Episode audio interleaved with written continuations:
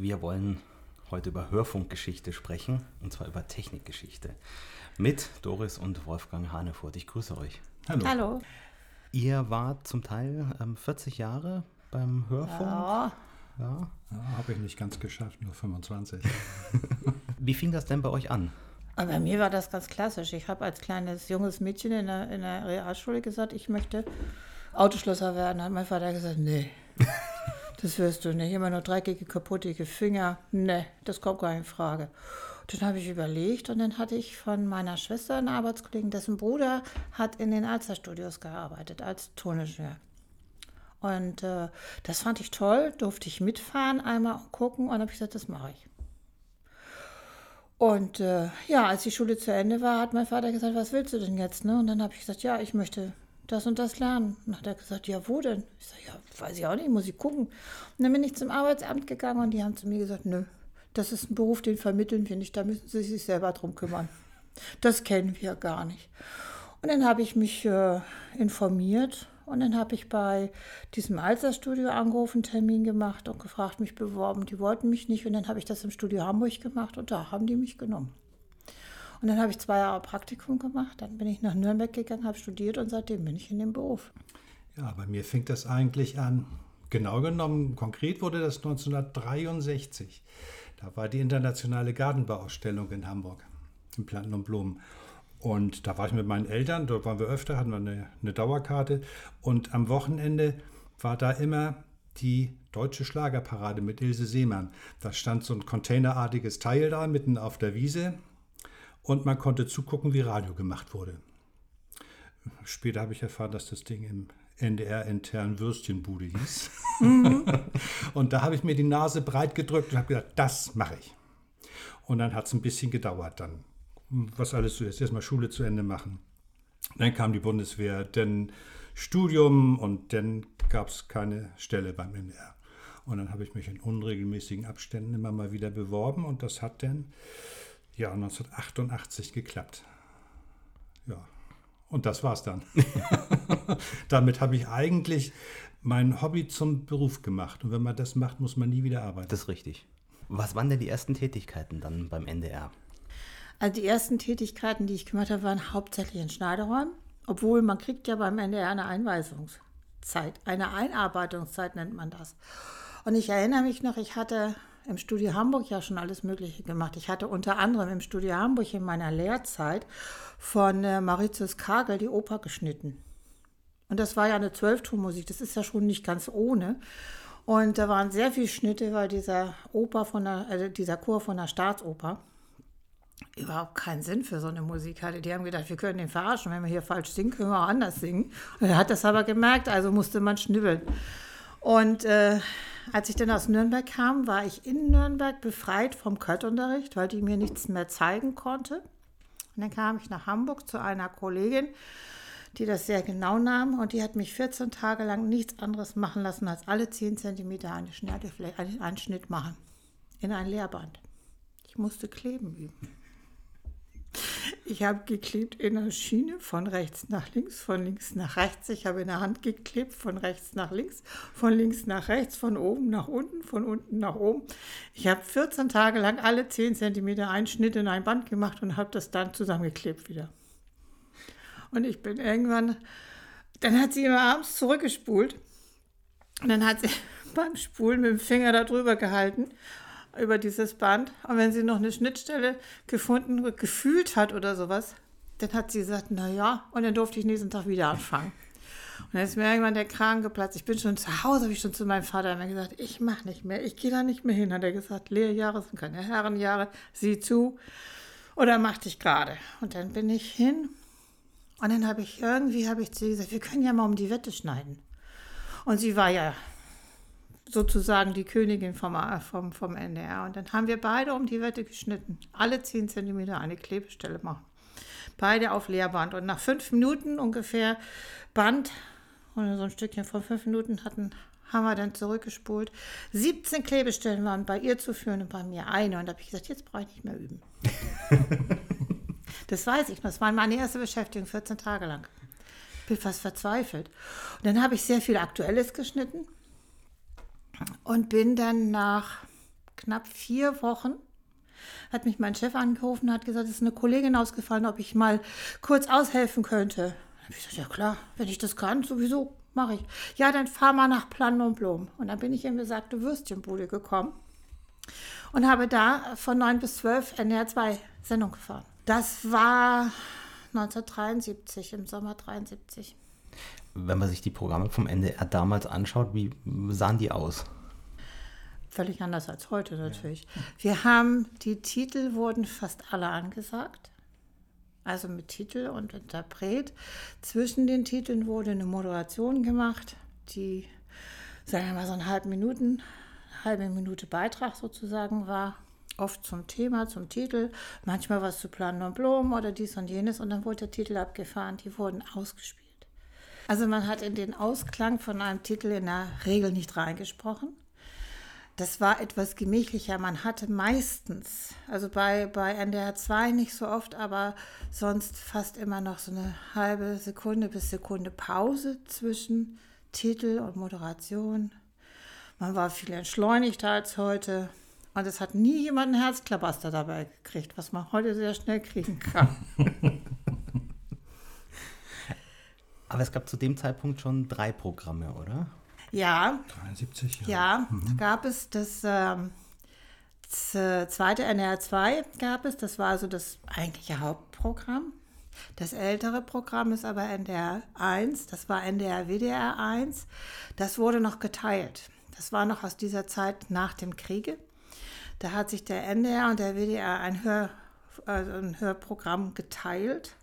Und das wurde immer wochenweise, wurde das morgens NDR ab mittags dann äh, der WDR und umgekehrt. Das ist heute noch so, dass man einige Sendungen beispielsweise sich mit dem WDR teilt, nämlich das Mittagsecho mit NDR Info, das Echo der Welt abends um 18.30 Uhr und die Berichte nachts um halb zwölf bis zwölf. Die werden heute noch, es ist aus dieser Zeit übrig geblieben dass man diese Sendungen noch in beiden Programmen hat und die sind auch heute noch immer wochenweise wechsel, abwechselnd.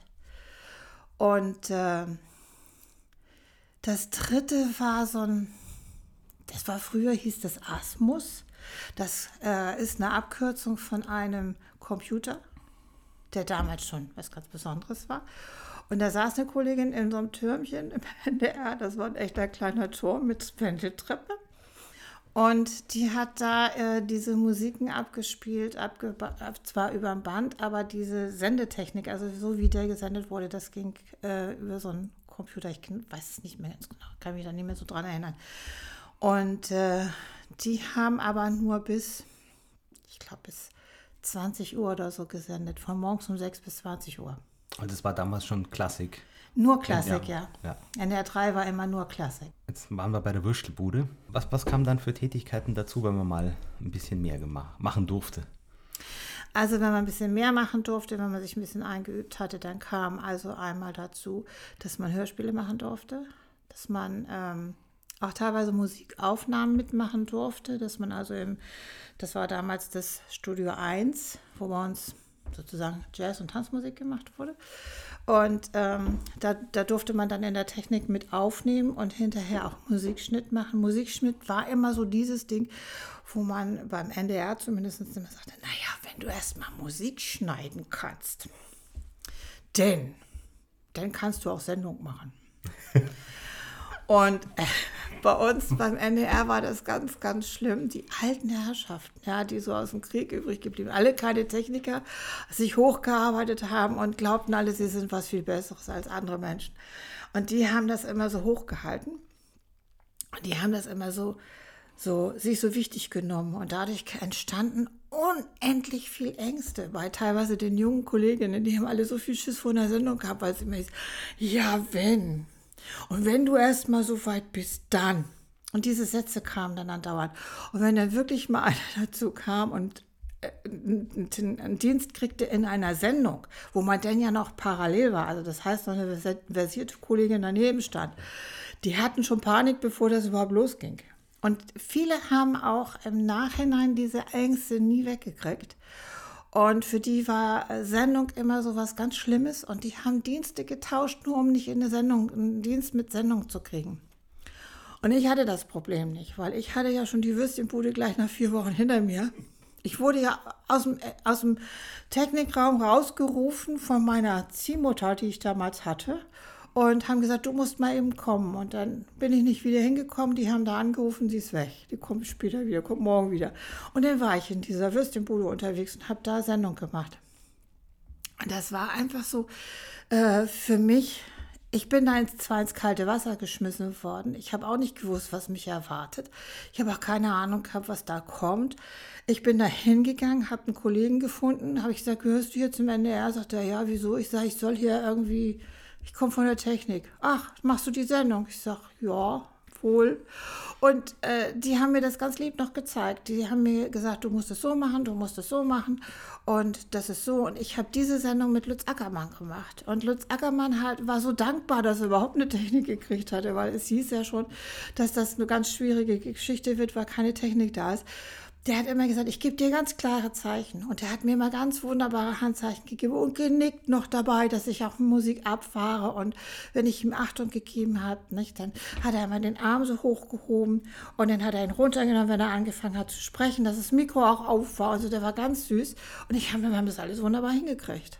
Und dann ist eben sehr viel Musikschnitt da noch zugekommen und ähm, viel, viel Feature und Hörspiele wenn wir beim Sendebetrieb mal bleiben, so dieser normale Ablauf im Hörfunk, NDR damals, wie muss man sich das vorstellen? Mal so ein Mittagsecho skizziert. Also wir hatten einen Producer, einen Toningenieur und eine Technik. Das war so der Grund.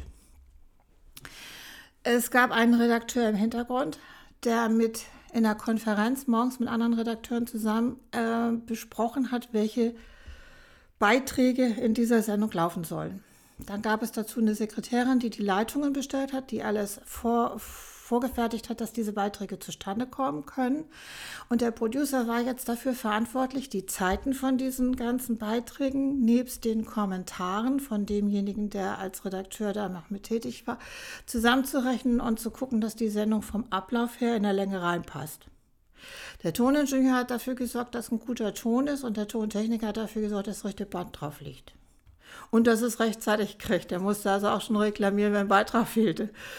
Und früher war der Mittagskurier ja zum Beispiel, der Mittagskurier auch eine Stunde lang, also im Gegensatz zu heute, das sagt glaube ich noch 20 Minuten oder sowas, früher mal eine halbe Stunde. Und da wurde zwischendrin auch mal Musik gespielt. Zwar nie ganze Titel, aber immer so eine Minute, anderthalb Minuten. Da wurde auch dann neu besprochen, wenn was fehlte oder wenn was nicht da war oder wenn was, was ich in Zettel fehlte oder irgend sowas für die Moderation.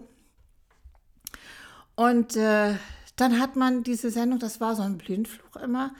Der Toning hat Mikro aufgemacht, hat den Sprecher aufgenommen und hat dann ein Handzeichen gegeben, dass man das Band abfährt. Wenn man nicht mitlesen konnte. Es gab ja auch manchmal so Manuskripte, wo man da mitlesen konnte. Und wenn es eben so ein bisschen ad hoc ging, dann hat man Handzeichen gekriegt, da hat man dann Musiken abgefahren, da hat man dann äh, Beiträge abgefahren und solche Sachen. Gab es damals für zum Beispiel für die NDR 2 am Vormittag, gab es da schon Selbstfahrer sowas? Nee. Oder überhaupt gar ähm, Ganz, nee, in der Zeit überhaupt nicht. Die, die ersten Selbstfahrer kenne ich aus den 80ern. Ende 80, ne? Da haben schon mal ein paar Redakteure, äh, Musikredakteure, äh, ihre Musiken selber abgefahren. Die haben dann CDs gehabt oder, oder, oder Platten auch gehabt und haben die im Studio für sich selber abgefahren.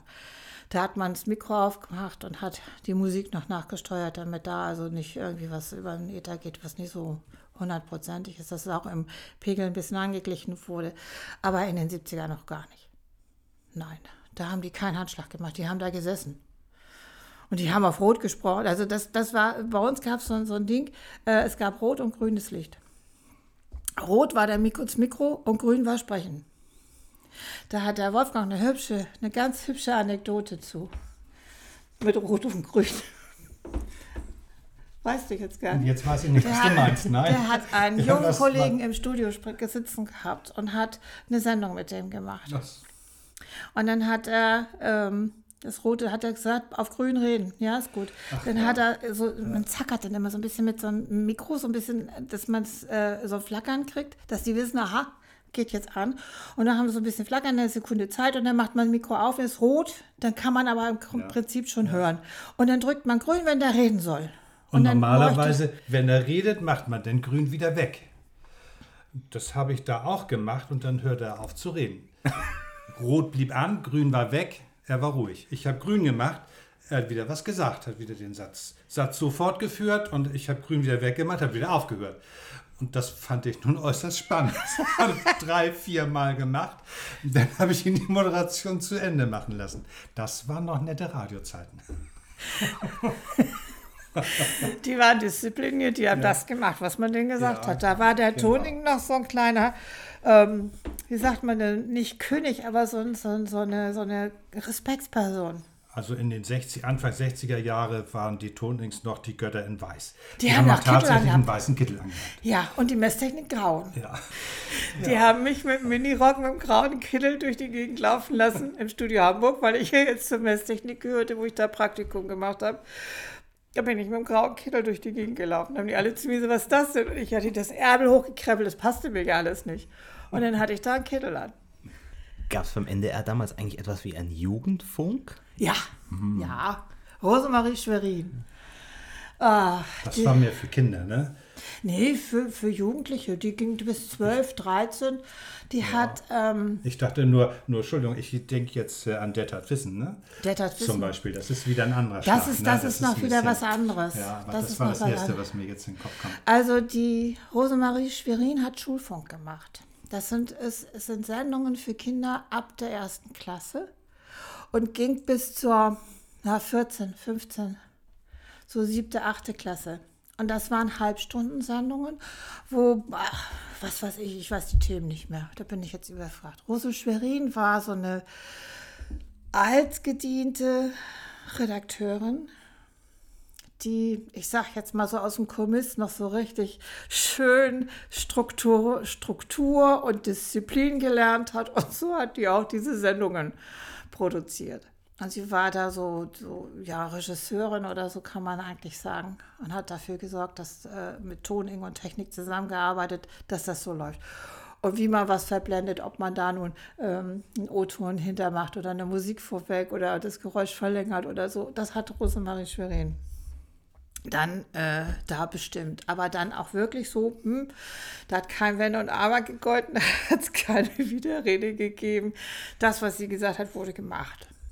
Aber tolle Sendungen, ganz tolle Sendungen. Halbe Stunde lief jeden Tag morgens. Äh, in den Ferien sogar. Vormittag, richtig schön. Ich erinnere mich noch an Schulform. Neues aus Waldhagen. Ja.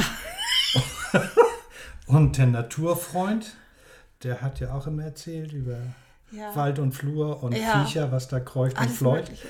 Und Neues aus Waldhagen, das war mir so Sozialkunde, ne? Ja, Kann und dann so gab es noch einen, ja. der hatte Technik. Der hatte wie so einen Elektrokasten, hat er gesagt. Wenn ihr einen Elektrokasten euch zu Weihnachten wünscht. Sowas, nicht? Und dann habt ihr das und dann könnt ihr das machen und das geht so. Und dann wurde das genau erklärt und dann wollten wir das Ding haben. Ja. Aber das war so dieser Schulfunk, das war also richtig was für Kiddies. Und dann gab es schon ein Kinderradio. Ich weiß nicht mehr, wie das früher hieß. Heute heißt es Mikado.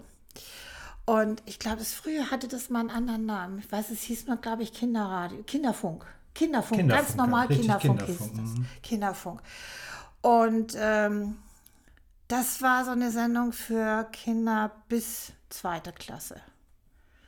Also da waren auch die ganz kleinen Steppkes mit. Die haben dann Geschichten vorgelesen gekriegt und äh, manchmal gab es das so wie, was weiß ich, dann so eine Art Schnitzeljagd, wo man dann sowas gucken muss oder so. Und äh, Kinder einzubeziehen in solche Geschichten, das ist erst in den Mitte 80er Jahren gekommen, wo man also Kindern die Möglichkeit geben kann, anzurufen, dass sie mitmachen. Das hat ähm, jetzt ja Jörg Peter Allers bei uns der macht das mit Katharina Mahnholz zusammen. Die beiden machen die Redaktion. Und ähm, die haben sich sehr früh dazu entschieden, Kinder mitmachen zu lassen. Das heißt, es gibt da oft Sonnabends, Sonnabends ist das, glaube ich, ne?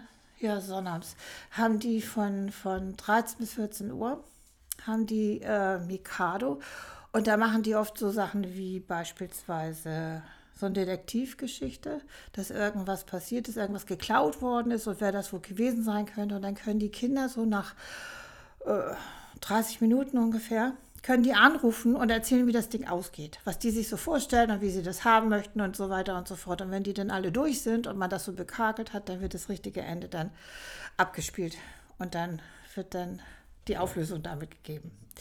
Aber das ist erst in den 80er Jahren. Was gab es denn noch alles für Redaktionen damals? Oh Gott, oh Gott, oh Gott. Religion und Gesellschaft. Marianne. Dann gab es ein Reisemagazin, aber noch nicht, also nicht nur Haiti, sondern es gab noch ein anderes Reisemagazin. Da erinnere ich mich aber nicht mehr, weil das nachher eingestellt worden ist, äh, wie das hieß. Da hat sich näher zwischen Hamburg und Haiti durchgesetzt. Dann äh, gab es natürlich Jazz, Musik, Michael Naurer mit Jazz. Ähm, dann dieser, dieses Metier Tanzmusik, dann gab es Klassik, ja auch im Studio 10, was da auch aufgenommen worden ist. Dann gab es Spielshows, gab es. Quiz, dann gab es Dr. Markus. Das Markus, ist eine ja. äh, Ratgebersendung für Leute, die Probleme haben. Das hat früher noch zu Anfang Dr. Hollander gemacht. Mhm. Das war ein echter Arzt. Ein Doktor, also ein Arzt. Und der war sogar ähm, Doktor der Psychologie. Und der hat sich mit Leuten auf dem Sender unterhalten. Der hat das aber live gemacht. Und der hat eine Uhr dabei gehabt und hat dafür gesorgt, dass die Beiträge nicht länger als fünfeinhalb Minuten waren. Und als Hollander dann in Rente ging, da hat das dann Dr. Markus gemacht. Auch ein Doktor, aber der Juristerei. Der war kein Arzt. Und der war so eine Schlafmütze und der ist beim Sprechen fast eingeschlafen. Der hing auch immer so komisch am Tisch. und der hat dann mit den Leuten, die so Probleme hatten, mein Sohn ist Bettnässer. mein Sohn ist Bettnässer, damit fing das an. Und nach 43 Minuten war er immer noch Bettnässer. Aber äh, Dr. Markus hat ihm dann gesagt, dass es einen Verein gibt, wo die da anrufen können. Vielleicht helfen die weiter. Das war die Quintessenz. Und dieses Ding wurde dann gekürzt. Da gab es Schneidezeiten für. Auf 4,30 bis 5 Minuten. 43 Minuten. Da bleibt ja nichts übrig. Und äh, mit Eva Kuhn, das war eine, eine äh, Redakteurin, die war, glaube ich, schon, als ich sie kennenlernte, Anfang der 80er Jahre, war die 76. Und die ist 2001 ist die erst damit aufgehört. Die hat also wirklich bis zum letzten Atemzug, glaube ich, doch da Markus gemacht.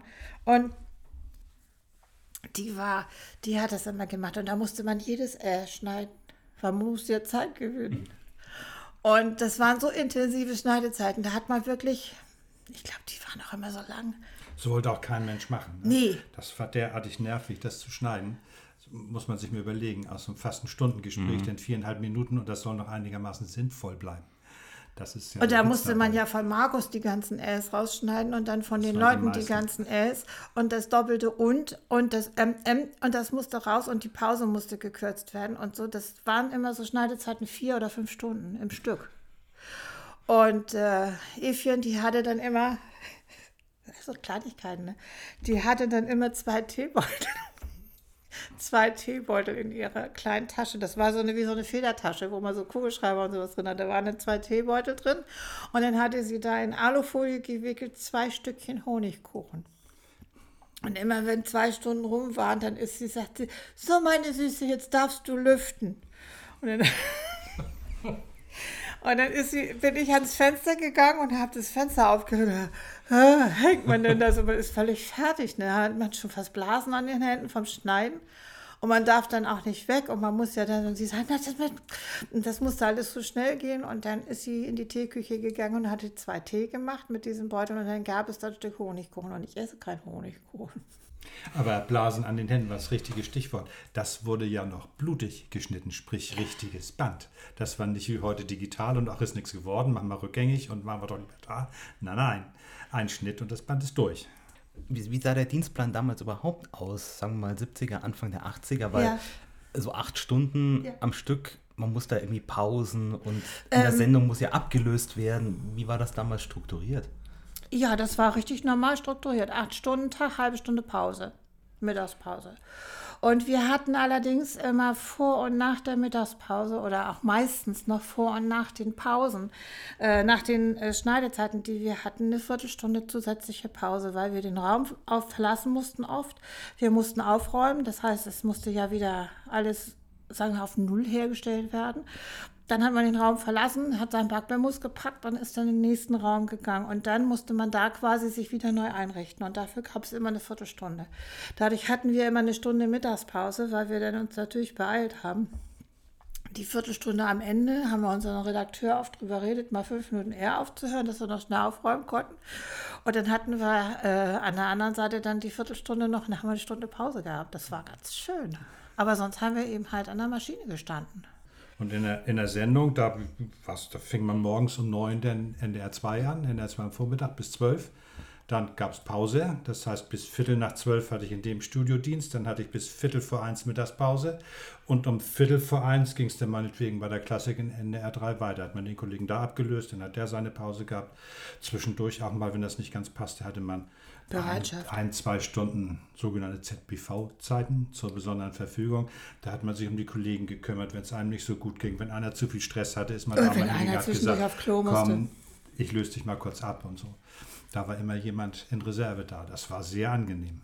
Gibt es alles nicht Und mehr. in der Produktion waren die Zeiten natürlich dann auch sowieso ganz anders, weil man hatte teilweise Schneidezeit für aktuell. Das war bei uns so ein echter Knochenjob. Dann hatte man so Langzeitschneidezeiten, wie zum Beispiel für so ein, so ein, so ein Quiz oder sowas. Ähm, oder wenn man irgendwie mit Michael Naurer zu tun hatte, dann war das erstmal eher gemütlich, weil Michael war nicht der, das Arbeitspferd.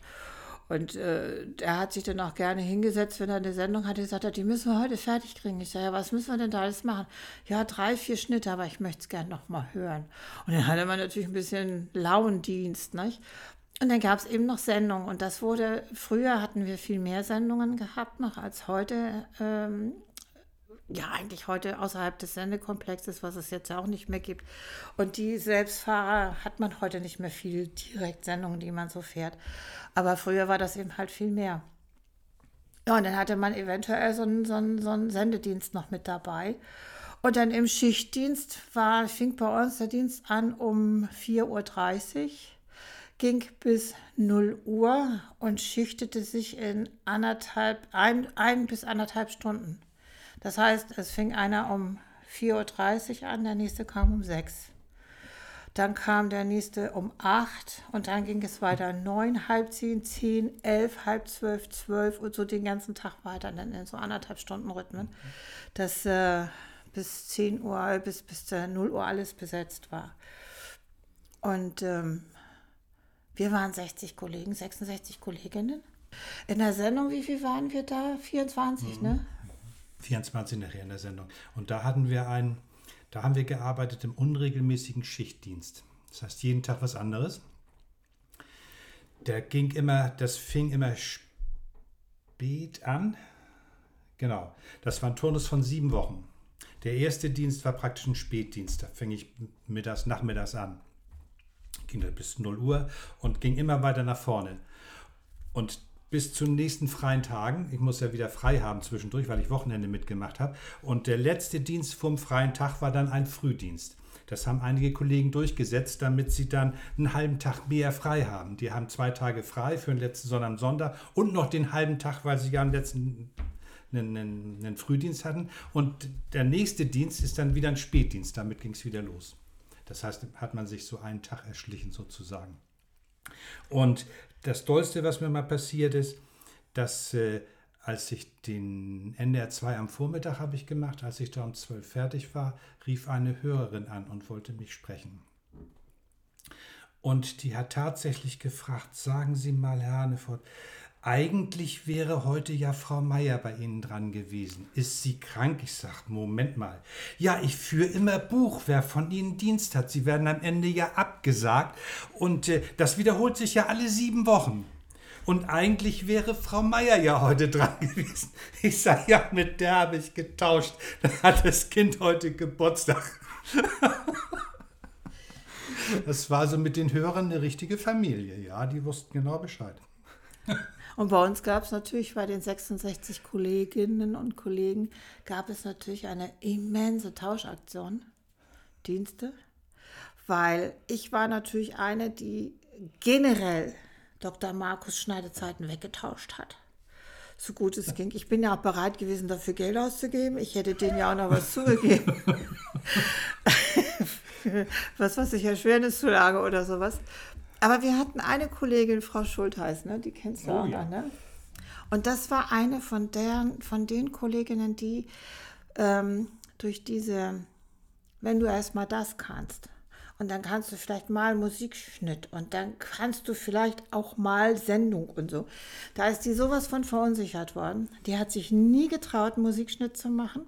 Hat sie nie gemacht. Hat auch auf die Hörgruppierung verzichtet, weil sie das nicht kann. Und hat alle Sendungen, die nur irgend gingen, hat sie weggetauscht. Und es gab einen Dienst, das war also wirklich, das war für mich die Krönung der Verletzungen. Und zwar war das ein Dienst, da hatte man von 10, nee, da hatte man von 12 Uhr an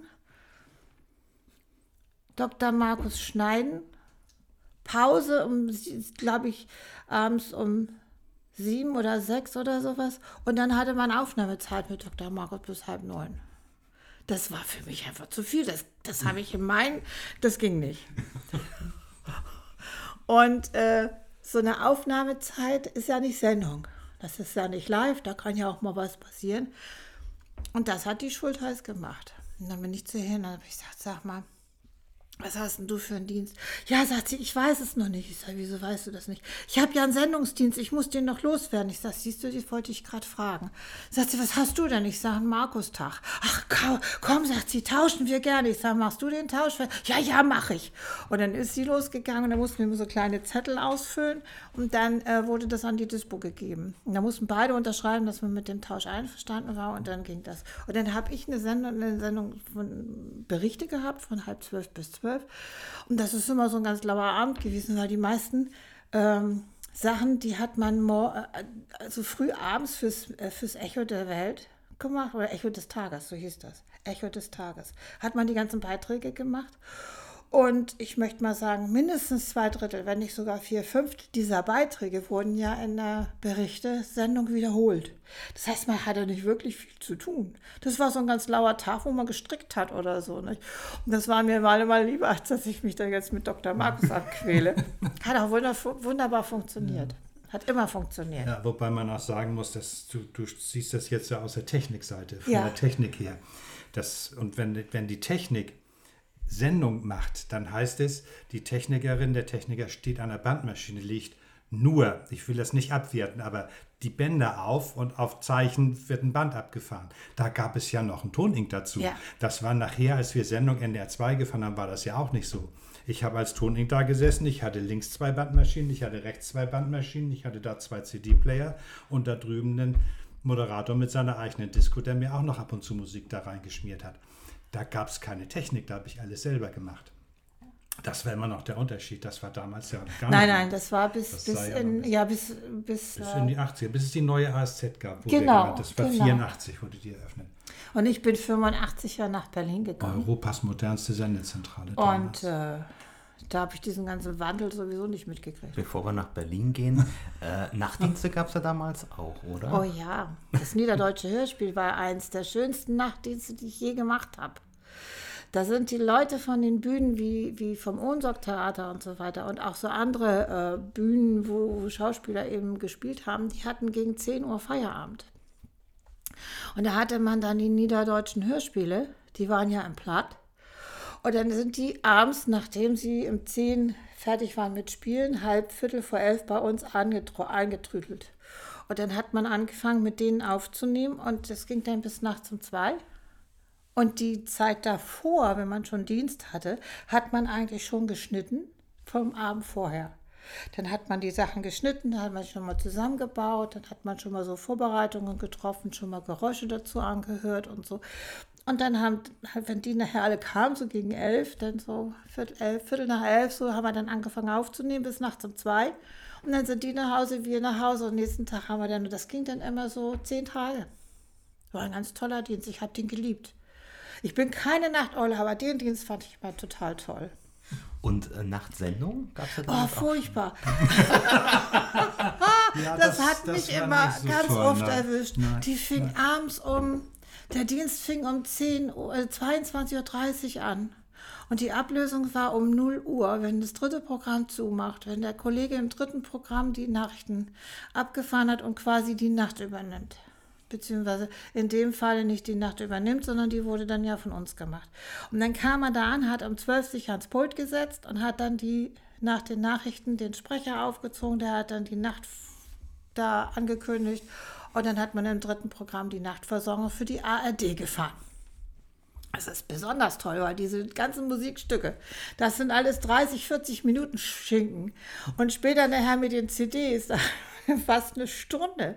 Und man sitzt da und muss wach bleiben. Und dieser, oftmals auch Timmy beispielsweise, hat dann zu mir gesagt, äh, der mir die Ansagen gemacht hat. Also Gerd Zimmermann. Ja, Gerd Timmermann. Der hat dann gesagt, okay, ähm, ich lege mich nach nebenan, brauchst bloß anrufen. Ich sag, was? Ja, sagt er, ruft man an, wenn ich sprechen muss. Aber ein bisschen eher, dass ich nicht so müde klinge. Und dann ist der nach nebenan gegangen. In den Raum, da ist der LVD-Raum, das Mikrofon, dann ging er hier um die Ecke da und da hat er sich dann mit zwei Stühlen zusammen das gemütlich gemacht und hat geratzt. Und ich musste wach bleiben und musste zusehen, wie ich klarkomme. Und dann dauert das vielleicht so eine halbe Stunde oder sowas, Viertel vor eins oder sowas, kommt plötzlich über Kommando. Ich bin dann einmal weg, ich mach mich mal lang. Das war dann der Schaltraum. Er hatte dann den letzten aus New York oder was weiß ich abgefertigt und hatte Pause und hat sich dann auch schlafen gelegt und dann sitzt man da.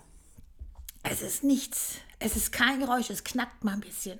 Und ansonsten hört man seine Musik und pliert dahin, wie viel Zeit ist noch, wie lange. Und eine Viertelstunde vorher musst du dann den Sprecher wecken. Dann ruft man da an und sagt, muss gleich moderieren. Der quält sich dann hoch, kommt, macht zwei, was weiß ich, zwei Minuten Ansage und verschwindet wieder. Und man sitzt dann die nächste halbe, dreiviertel Stunde, Stunde wieder alleine da. Und dann bis morgens um sechs. Und das ist eine Zeit um zwei und um drei Uhr. Da bringt man jeden um, der nur in die Gegend käme, weil man ist einfach fertig. Man ist total fertig mit der Welt. Und dann hat man, wird man abgelöst um 6 Uhr morgens. Manche Kollegen, die ein bisschen eher kommen zum Dienst, die lösen einen dann auch schon mal halb sechs ab und sagen, Mensch, komm, ist eh das Hörspiel oder was, geh. Sieh zu, dass du schon mal wegkommst. Nicht? Dann kommt man mal ein bisschen eher weg. Aber dann bin ich, bin ich nach Hause gefahren und dann kommt man zu Hause an, da sitzt der Mann beim Frühstück und geht zur Arbeit und man sitzt in der Und dann ist es hell und dann denkt man, na scheiße, was ist dunkel.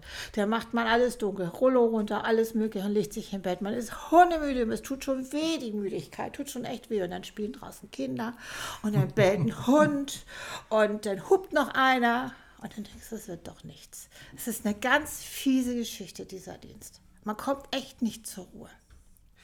Was waren denn eure ersten Kontakte mit Digitaltechnik, nachdem wir jetzt schon in den 80ern auch sind? In den 70ern hat man von Band und von Platte gefahren. Was kam dann Neues? Die CD-Player, die fand ich aber nicht so, weiß ich nicht, die waren Das ist, nö, das merkt man. Das ist, Das- das ist, ist- dir ja im Prinzip egal, ob das digital ist oder Du nicht. hast, da du hast da einen ein Reglerstart gehabt und, dann- das ist dir wurscht, ob da eine dann CD das losläuft oder egal, ja. Band losläuft oder sowas. Das war eigentlich egal. Ich glaube, dass der große Sprung war, als die Produktion digital ging.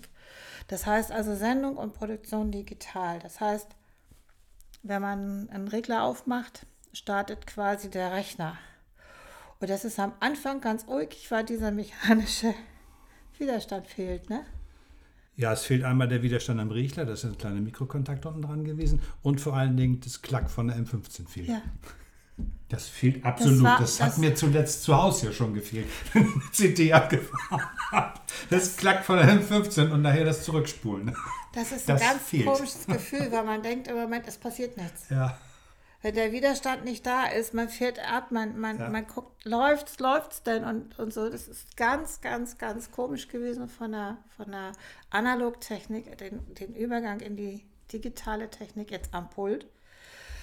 Und äh, die Produktion als solche, weil ich war nachher als Toning beschäftigt. Ich habe also auch Sendungen oben in der Produktion so gemacht und habe auch ähm, Haiti und solche Geschichten da gemacht, aber eben halt analog. Da war noch war noch eine Technik dabei. Da hat man mit mehreren Bändern gemischt, man hat mehrere Regler gehabt. Und hier hatte man dann plötzlich nur noch Spuren. Das hat mich so ein bisschen an diese Mehrspurgeschichten damals im Studio Hamburg erinnert. Aber es war eben halt dieses, wie soll ich das sagen? Ich war so unbeleckt mit Technik. Ich konnte mit der Maus nicht umgehen. Und ich habe zu Hause bei ihm gesessen und habe Mayong gespielt, damit ich überhaupt mit dieser Maus zurechtkomme. Und ich konnte besser mit links. Ich habe also, kann ich heute noch, ich kann mit beiden Seiten gleich, ich brauche die auch nicht, wie Bodo das immer gemacht hat, ja. der hat die Maus umgedreht. Und hat dann gedrückt, ne, mit links, weil er, der hat er vor der Maus gesessen und hat hier so gedrückt, weil er sie umgedreht hat. Also das brauchte ich alles nicht. Ich kann, die, ich kann zwei Mäuse in der Hand haben, kann mit beiden arbeiten. Das ist mir völlig egal. Aber das hat ganz lange gedauert. Ich habe ewig und immer Mayong gespielt, damit ich überhaupt dieses Gefühl dafür kriege. Und dann habe ich ähm, äh, zu Hause natürlich so mit so einem, was hattest du, Windows 3.0 oder was war das, die erste? Ja, ja. Ein, äh, Windows ja. 95 und so. Ja. Und äh, ich kam dann im, im, im Funkhaus eigentlich so richtig erst in, in, in Berührung mit einem Mac und habe dann mit Pro Tools quasi meine Produktionen gemacht.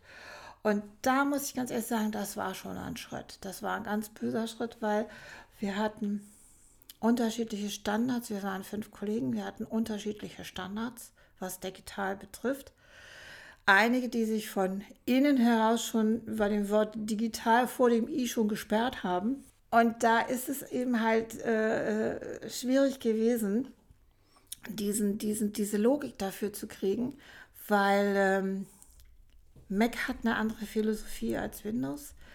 Und äh, das war schwer. Das war total schwer. Ich habe mich zwar immer bemüht, äh, so, so, so, viel wie möglich zu machen und habe geübt wie eine Bekloppte da. Und wir hatten zwei Monate, glaube ich, vorher Übungszeit, wo wir eine Schulung hatten, wo jemand kam, der uns versucht hat, Mac beizubringen. Und ich hatte noch eine andere Kollegin. Wir beide haben dann immer so zusammen versucht, da irgendwie so ein bisschen Land zu sehen, dass man mal ausprobiert, was kann das alles, was macht das, was passiert, wenn und so weiter. Und eben andere Kollegen, die gesagt haben, nö, und äh, mache ich nicht. Und wenn wir das nicht können, machen, gehen wir auch nicht auf Sendung. Einige Kollegen haben es ja auch wirklich nicht geschafft, sei es bewusst oder unbewusst, waren die so gesperrt dagegen. Das war nichts. Die haben nachher was anderes gemacht, die haben den Job gewechselt, ja. teilweise in Frührente gegangen, die haben einfach die Kurve nicht gekriegt. Ja. Das war ganz schlimm, der Schritt. Der war ja. böse, böse, böse. Ich erinnere mich zum Beispiel, ich habe geübt. Und da kam ein mein Chef damals bei mir an und sagte, du pass mal auf, ich habe einen Redakteur, der möchte eine Sendung machen. Und das war damals, ich werde das nie vergessen, das war Holger Senzel. Und Holger Senzel war im Kosovo gewesen mit den Blauhelmen unterwegs und hat äh, sozusagen eine Reportage gemacht. Das war das Forum, halbe Stunde Sendung. Und er kam also mit ganz viel Material an. Und das war das erste Mal, dass ich überhaupt so eine Produktion anfange auf diesem Pro Tools. Und habe da also mit ihm gesagt, ich sage, du, ich weiß auch noch nicht genau, wie das geht und wir müssen mal gucken, wie wir da so durchkommen. Ja, ja, also das kriegen wir schon hin. Wir haben ja Zeit. So, und dann haben wir beide da geackert und gemacht und getan. Und am zweiten Tag hatten wir alles aufgenommen, alles eingespielt und auch schon so ein paar Geräusche und ein bisschen Musiken dazu und haben angefangen, das so grob zusammenzumischen. Und dann haben wir Feierabend gemacht und dann wollte ich gerade los und guck so, ich denke, das sieht ja komisch aus. Und wer auch immer, weiß ich nicht, was da passiert ist, was ich gemacht habe. Jedenfalls habe ich meinen Mann angerufen und ich komme nicht. So, da was ist denn los? Ich sage, ich habe noch zu tun. So, da was musst du denn tun? Ich sage, meine ganze Sendung ist verschoben. Ich muss das alles neu machen. Und wir wollten nächsten Tag abhören. Und ich, das hatte alles sich verschoben. Und ich, wir hatten damals im Pro Tools drei rückgängig. Und mehr nicht. Und danach war Schulz. Und dann habe ich gesessen da, ich glaube bis halb elf, und habe diese ganze Sendung neu zusammengemischt, alles wieder neu hingeschoben, so wie es sein sollte, damit der Redakteur nächsten Tag davon nichts merkt. Und ich war fertig. Ich habe morgens um neun angefangen, habe bis abends um elf da gesessen und habe das wieder repariert und wieder hingekriegt. Und ähm, Am nächsten Tag war ich ganz stolz, dass das wieder so schön war. Und dann kam Holger rein und sagte, weißt du, ich habe mir gestern Abend nämlich überlegt, pass mal auf, da und da und da und da und da müssen wir noch was machen. Und ich habe schon wieder dieses große P in den Augen gehabt, dass sich das wieder verschiebt und so. Und dann haben wir angefangen und dann habe ich das immer nach jedem zweiten Schritt eigentlich, der okay war, habe ich angefangen zu speichern.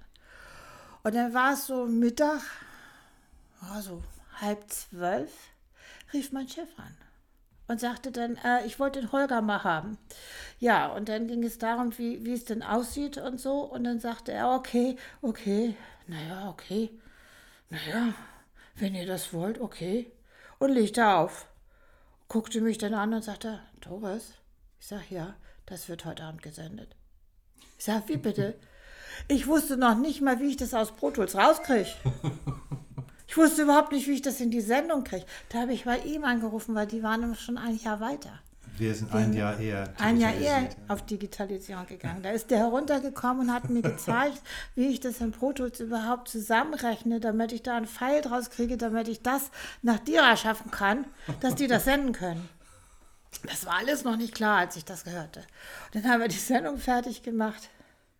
Und ich glaube, ich war, ich war total leer. Bei mir funktionierte nichts mehr. Ich glaube, ich, glaub, ich habe nur ganz unbewusst den Weg nach Hause noch gefunden. Also das war wirklich, wirklich, naja, wirklich schlimm. Das sind ja auch so Dinge, wie kommt man, wie kommt man auf die Idee, dass man von äh, Pro Tools nicht in das Sendesystem einspielen kann? Das war eine Tonschnurschnittstelle, ne? CD brennen und drüben einlesen oder abspielen. Es gab noch keine Verbindung zwischen Mac und, äh, und äh, Windows. Das funktionierte nicht. Ja. Die, die, konnten sich nicht verstehen. Man hat keinen Pfeil rübergekriegt. Und das war schon ein bisschen arg blöd. Und das ist schon, schon heftig, wenn man dann da sitzt und denkt, mein Gott, heute Mittag in, in, in neun Stunden wird das gesendet. Und ich habe noch keine, überhaupt noch nichts auf dem Plan, wie ich das da rauskriege. Hm. Mitnichten. Und da habe ich gesagt, ja. Wolfgang, wie kamst denn du dann zum NDR 88, hast du, glaube ich, gesagt? 88, war das soweit, ja. ja. Ich, ich habe mich beworben und wurde genommen. nein, ja, du, du doch, bist morgens nicht, aufgestanden nicht, und hast nein, gesagt, ja. ich gehe jetzt zum NDR. Ja, nee, das hatte ich ja sowieso vor, nicht? Das war ja seit ja. 1963 ja. wollte ich da ja unbedingt hin, aber das hat ja nie geklappt. Dann habe ich ja normal Elektrotechnik studiert und äh, Bundeswehr gemacht und das, was alles üblich war. Und äh, da ich beim NDR da nichts gekriegt habe, bin ich bei einer kleinen Firma in Hamburg angefangen. Werkstätten für Elektroakustik und Studiotechnik nannte sich das Ganze. Hatte also auch schon mit Studio und mit Elektronik und mit Ton und so zu tun.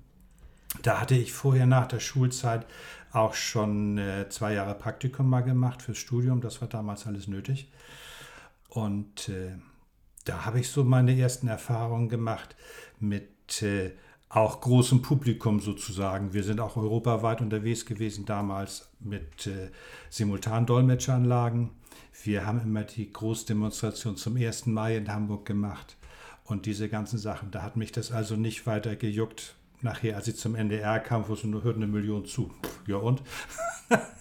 die sehen mich ja nicht. In meinem bisherigen Job haben die mich gesehen. Wenn es da gepfiffen hat, dann haben sich alle umgedreht. Was macht denn der da oben?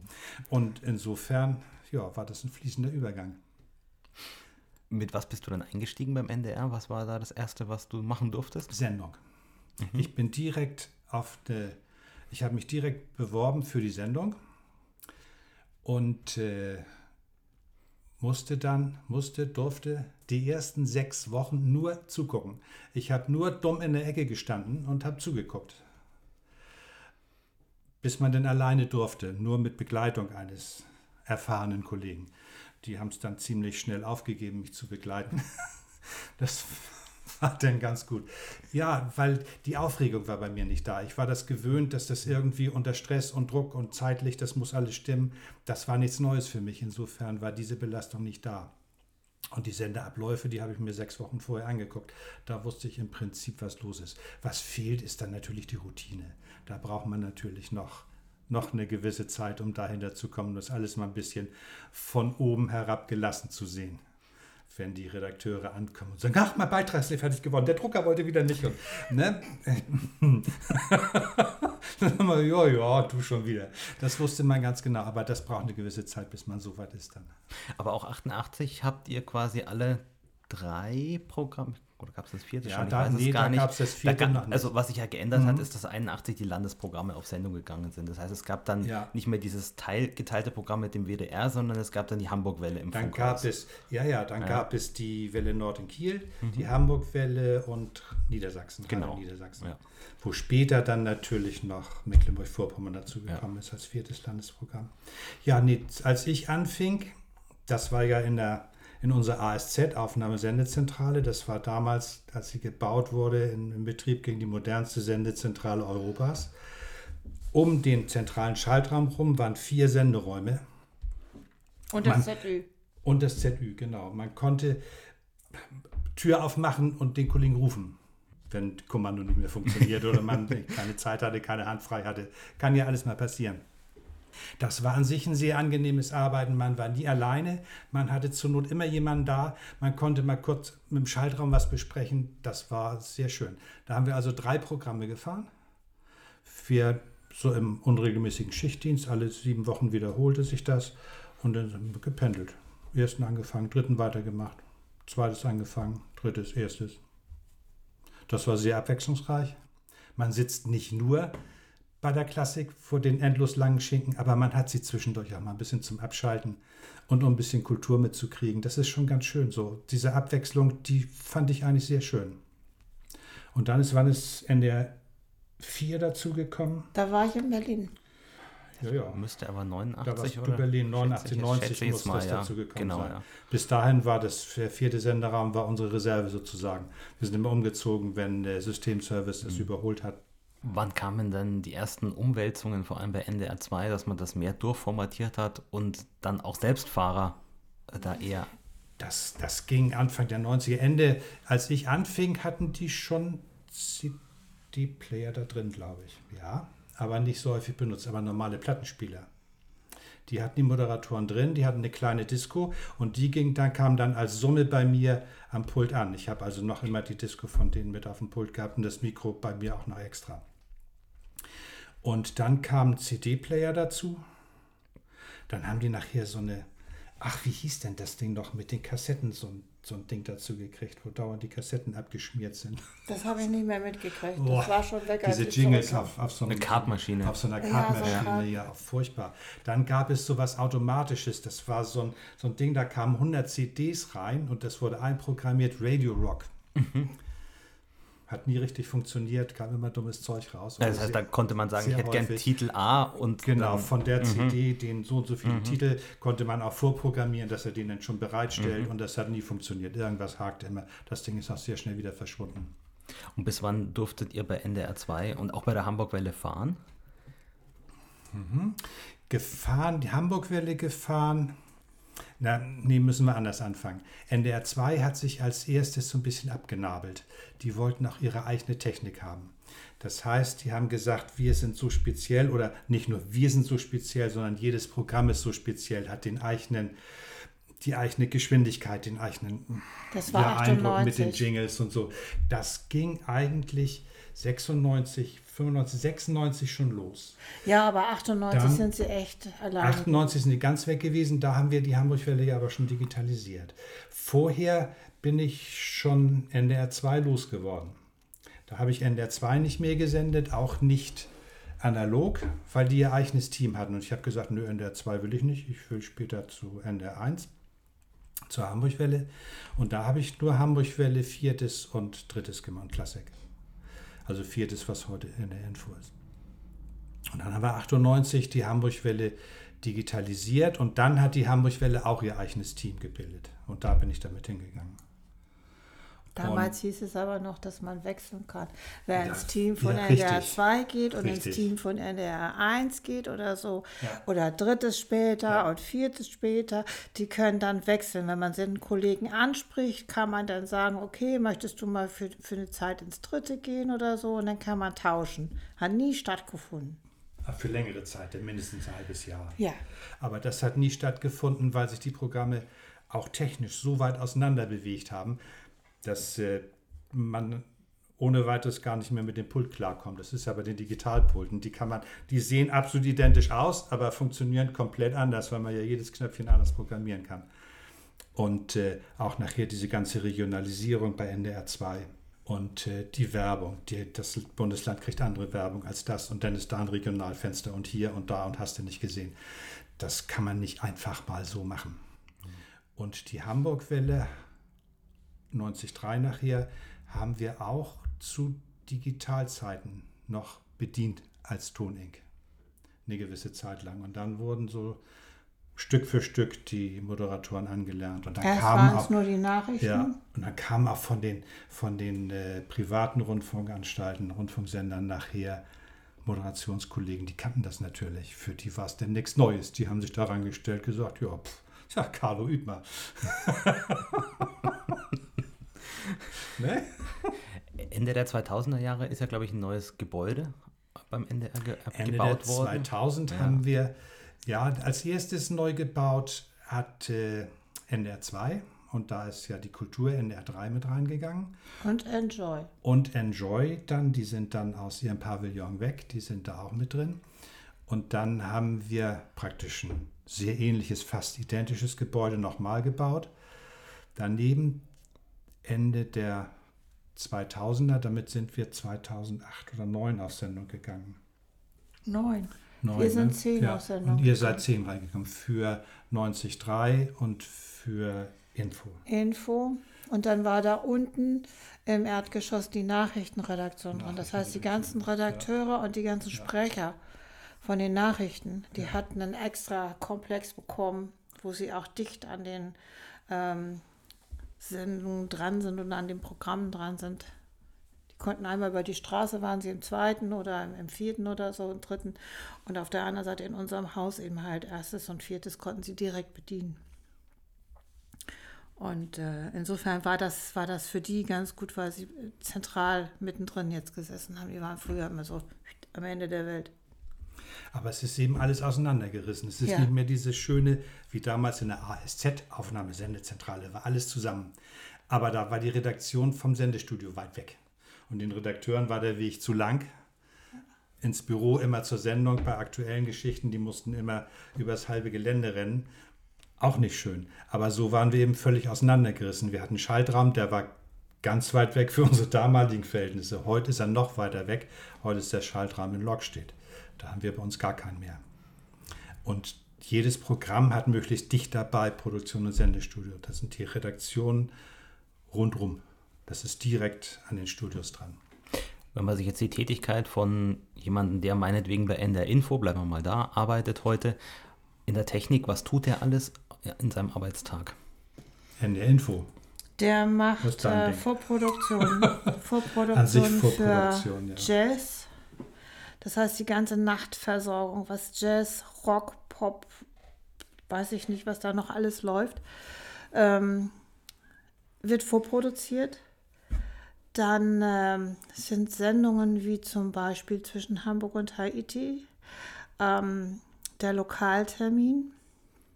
Dann gab es eine Zeit lang noch das Frauenforum. Ich weiß nicht, ich glaube, das Frauenforum gibt es noch, aber abgespeckt. Dann gehört das Forum noch dazu. Das ist ein politisches Feature, was täglich läuft oder fast täglich, vier Tage die Woche. Dann äh, so Sendungen wie Streitkräfte und Strategien und, und ähm, Zeit, Zeitgeschichte, Bildungsreport. Das sind so Sendungen, das sind immer Halbstundensendungen, die auch platziert sind mit auf dem Platz vom Forum. Und darum läuft das Forum nur vier Tage und die drei teilen sich dann diesen Sendetermin da immer einmal freitags. Das sind alles Vorproduktionen, das wird alles vorproduziert. Dann kommen noch so kleinere äh, Sachen dabei, zum Beispiel, dass man ähm, Redakteuren oder, oder freiberuflichen Autoren hilft, die äh, mit, mit dem Schnittprogramm nicht umgehen können, die nicht wissen, wie sie einspielen sollen und solche Sachen, die die Technik nicht kennen, dass man die unterstützt. Und dann kommen eben noch dazu so Sendungen wie Mittags Echo, wo man als Toningenieur also wirklich noch die Sendung auch fährt.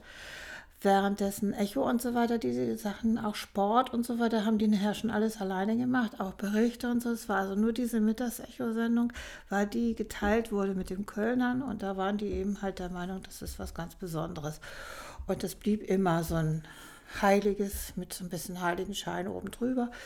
Und ähm, dann kamen Wochenenden-Wahlsendungen dazu, wenn irgendwo Wahlen war, die, sagen wir mal so, im norddeutschen oder im Sendegebiet mit irgendwo sind, dass man die dann irgendwie mit Hamburg und Schleswig-Holstein und, und ähm, dass man da also so ein bisschen übergreifend dann auch das mitmacht. Und was hatten wir denn noch für Sendung? Kinderradio. Diese Mikado-Sendungen, die wir dann live gemacht haben, das war ja immer so ein, zweimal im Monat. So eine Stunde immer am Wochenende war das. Sonnabends und sonntags lief das immer. Und was haben wir denn sonst noch? Manchmal haben wir abends noch eine Sendung gehabt, Redezeit. Das war eine Sendung, die ist ähm, live gewesen, wo es um irgendein am Tag von den Redakteuren bestimmtes Thema ging, was weiß ich, jetzt würde da wohl schon Corona sein, dann, dann hat man, äh, was weiß ich, so Sachen, äh, MS, Leute mit MS, Diagnose, was für Möglichkeiten haben die, äh, was für Therapiemöglichkeiten gibt es und solche Geschichten. Und da waren dann immer ein, ein Redakteur, der durch die Sendung führt. Und der hatte dann bis zu vier bis fünf Gäste, also drei Gäste im Studio und manchmal noch zwei über eine Leitung.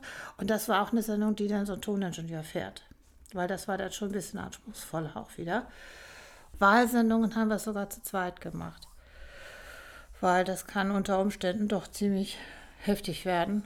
Und ähm, da haben wir uns die Sendung dann quasi geteilt, da hat der eine zugearbeitet, weil Sendekomplex sieht so aus, dass man einen Vorraum hat mit dem Cockpit und dahinter sind ein, ein Sprecherraum in der Mitte und zwei Studios, die quasi identisch sind, Spiegelverkehr, Spiegel gespiegelt. Und äh, dann haben in dem einen Studio die beiden Sprecher gestanden und auf der anderen Seite der Tuning, der die ganzen Leitungen und, und, und was weiß ich, Zuspielungen und so weiter hatte und die haben nur geredet.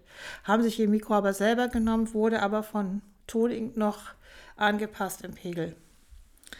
Und äh, die im Cockpit, da saß also ein Producer, dann äh, der Techniker aus dem Cockpit und ein Redakteur, der zuständig war für diese Sendung. Und dann ging es darum, ja, wo machen wir denn? Jetzt haben die mit, mit, mit, was weiß ich, mit einem Wahlstudio gesprochen, da war der Gesprächspartner noch nicht da. Dann haben sie hier, dann haben sie da und der Toning steht da und es sind noch 30 Sekunden und er weiß nicht, was kommt.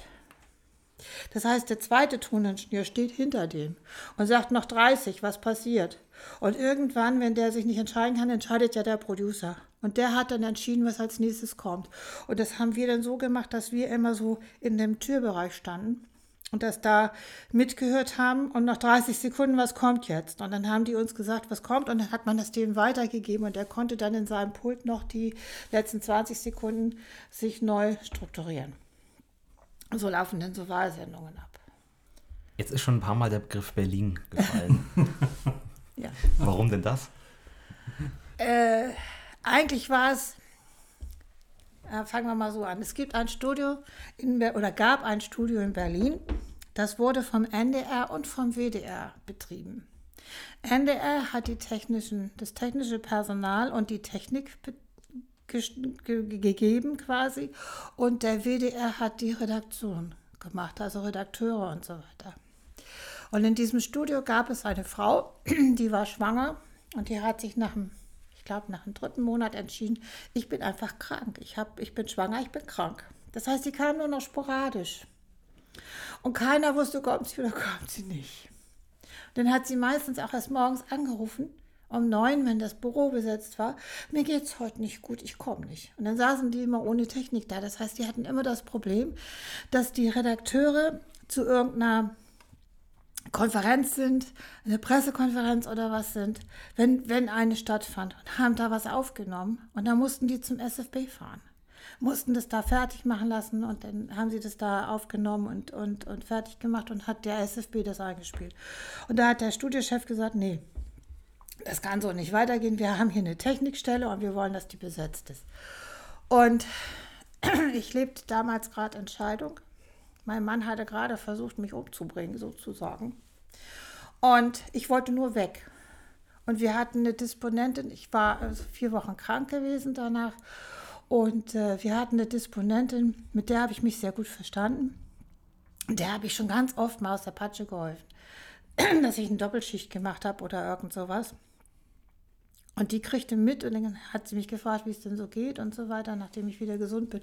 Habe ich gesagt, nicht so gut und so. Und habe ich es so ein bisschen erzählt. Und dann drei Tage später rief sie mich an und hat sie gesagt, willst du weg? Ich sage, ja. Aus Berlin? Ja. Okay, sagt sie, mache ich alles fertig, geht dann los. So ist das gekommen. Und dann habe ich innerhalb von dreieinhalb Wochen die Akkreditierung gehabt und bin mit meinem Backbärmus, mit meinem Auto los und bin nach Berlin gefahren. Wann war das? Juli 85 war das noch Dunkeldeutschland. Ich wusste auch nicht, wie das funktionierte. Ich bin dann nach Westberlin. Ich hatte dann vom AWO-Bau so ein Einzimmer-Apartment bekommen. Das hat irgendwie die Sekretärin vom Ostberliner Studio für mich organisiert. Erst habe ich ein paar Tage im Hotel gewohnt und dann kriegte ich diese Wohnung. Und dann saß ich da. Und die hatte mich also in Empfang genommen, abends am. Abends haben wir uns am Bahnhof oder ich weiß gar nicht mehr genau, getroffen. Und dann hat sie gesagt, so, dann wollen wir mal gucken, dass wir jetzt in dein Hotel kommen. Und dann sind wir los und dann hat sie mich in mein Hotel gebracht, hat mich da abgesetzt, hat gesagt, morgen um neun hole ich dich ab. Ja, und das war's. Und dann hat sie mich mit über die Grenze genommen und hat mir gezeigt, wie das funktioniert, DDR-Grenze. Und das habe ich dann noch zweimal mit ihr gemacht, damit ich das auch alleine kann. Und von da an bin ich dann auch alleine. Wie kompliziert war das denn damals? Ähm, ja, das war schon kompliziert. Man hatte, also erstmal ging es damit los, dass man ein Auto hatte. Das durfte man, das wusste ich am Anfang auch nicht, das durfte nicht Westauto sein, weil derjenige, der am Osten arbeitet, hat im Osten einen Wohnsitz. Das heißt, die Sekretärin hat uns alle im Studio angemeldet. Ja, unser Wohnsitz war alles Studio Schauderstraße. Jetzt hatte ich da aber meinen Wohnsitz, dann musste ich auch mein Auto da anmelden. Und dann habe ich mein Auto da auch angemeldet, musste da zum TÜV und habe mein Auto angemeldet und kriegte mein Auto Ostkennzeichen. Und das Interessante an den Ostkennzeichen, die im, im Osten vergeben wurden, sind ganz unterschiedliche. Es gibt rot-weiße, das sind die der Diplomaten. Es gibt schwarz-weiße, also das heißt schwarze Schrift, weißes Schild. Das sind die normalen Kennzeichen, die man in, in Ostdeutschland bekommen hat. Die haben auch anhand der Buchstaben kann man auch so ein bisschen was erkennen, wo die herkommen. Und dann gibt es Kennzeichen, die sind blau-weiß. Also weiße, blaues Kennzeichen, weiße Schrift. Das sind sozusagen Firmen, die in der DDR zu Gast sind und da was tun. Und die ARD hatte das auch. Und die hatten dann ein Kennzeichen, da standen äh, die Nummern drauf. Also das Berliner, dann kam die 57, das bedeutete ARD Westdeutschland. Und die 26 hieß Umland. Das war mein Name damals noch. Das heißt, jeder Fopo, der auf der Straße irgendwo mein Kennzeichen gesehen hat, konnte nachfragen und wusste, wer dieses Auto fährt. Ich war also in Berlin, nicht nur in Berlin, sondern in der ganzen Republik bekannt mit meinem Auto. Hatte einen Vorteil, dadurch, dass wir diese Kennzeichen hatten, äh, wussten die, dass wir einen Wohnsitz in, auch in Westberlin haben. Und wenn die uns jetzt eine, eine, eine, Zustellung gemacht haben von einem Strafmandat oder sowas, das haben die nicht an die Schadowstraße geschickt, sondern an die westdeutsche Adresse. Und da haben wir das ignoriert und weggeschmissen. Und die Westdeutschen in Berlin beispielsweise konnten uns im westdeutschen Raum aufgrund des Kennzeichens nicht finden, haben also nach Ostdeutschland geschrieben und haben wir das auch weggeschmissen. Es hatte unheimlichen Vorteil, weil ich konnte im absoluten Halteverbot stehen. Wenn es nicht lange genug war und der Abschleppdienst nicht gleich da war, habe ich da gestanden und wenn ich mein Knöllchen hatte, das habe ich gleich weggeschmissen und bin weitergefahren. Das war sehr vorteilhaft. Und äh, dann war, wenn man zur Grenze kam, hatte man mit diesem weiß-blauen Kennzeichen schon mal den Vorteil, dass man nicht sich einreihen musste in die normale Warteschlange, sondern wir hatten extra Durchfahrten. Die äh, Grenzen haben immer mindestens vier Durchfahrten.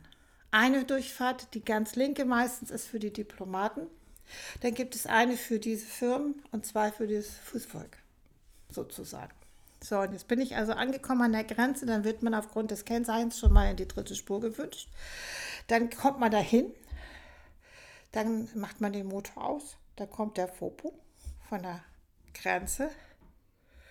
Da gibt man den Pass und eine sogenannte Zielkarte, auf der im Grunde genommen alles, was im Pass drin steht, nochmal draufsteht. Die klemmt man da so mit rein und dann kontrolliert er das Bild, guckt ganz genau durch die Scheibe durch, ob man das ist. Und dann muss man im Auto sitzen bleiben. Und dann sieht man, wie der dann darüber geht, wo die Klappe ist, wo alle anderen auch ihre Pässe vorzeigen müssen und Geld tauschen müssen und so weiter. Und da geht, man, geht er dann hin und bringt meinen Ausweis dahin. Dann guckt er einen Moment, dann guckt er rüber, da muss man echt aufpassen. Dann guckt er rüber und macht so. Dann darf man aussteigen. Dann geht man zur Klappe und dann stellt man sich nicht hinten an, sondern geht auf die andere Seite von der Klappe, damit man ordentlich beschimpft wird von den anderen, die da rein wollen, damit der da drin seine Autorität zeigen kann. Nämlich, dass der den Pass dann nimmt, die Zählkarte abknallt, so richtig schön wegstempelt, zusammenklappt und wieder durchschiebt. Und wenn dann einer noch Alarm macht, dann sagt er, wollen Sie noch länger warten? so, und dieses ganze Prozedere hat man morgens rein, abends raus.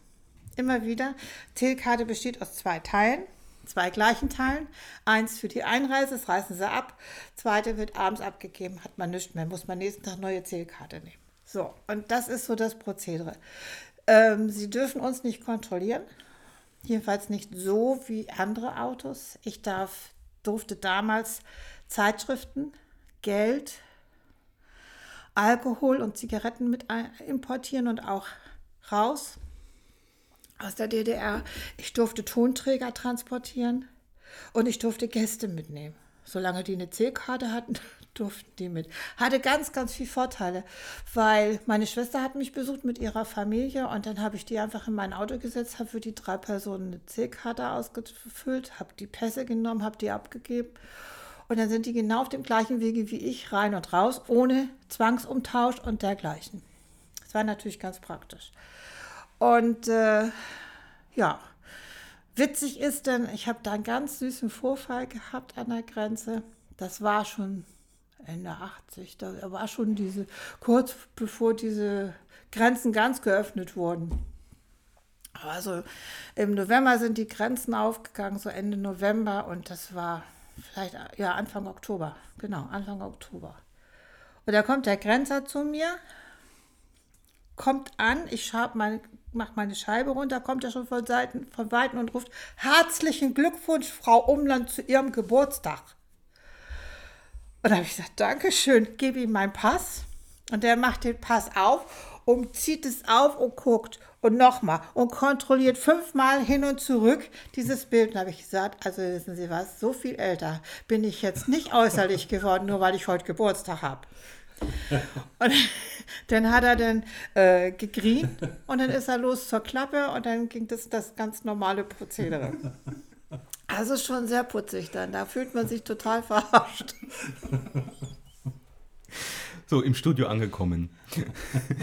Was gab es denn da alles zu tun? Wie war da die Arbeit? Am Anfang gar nicht. Also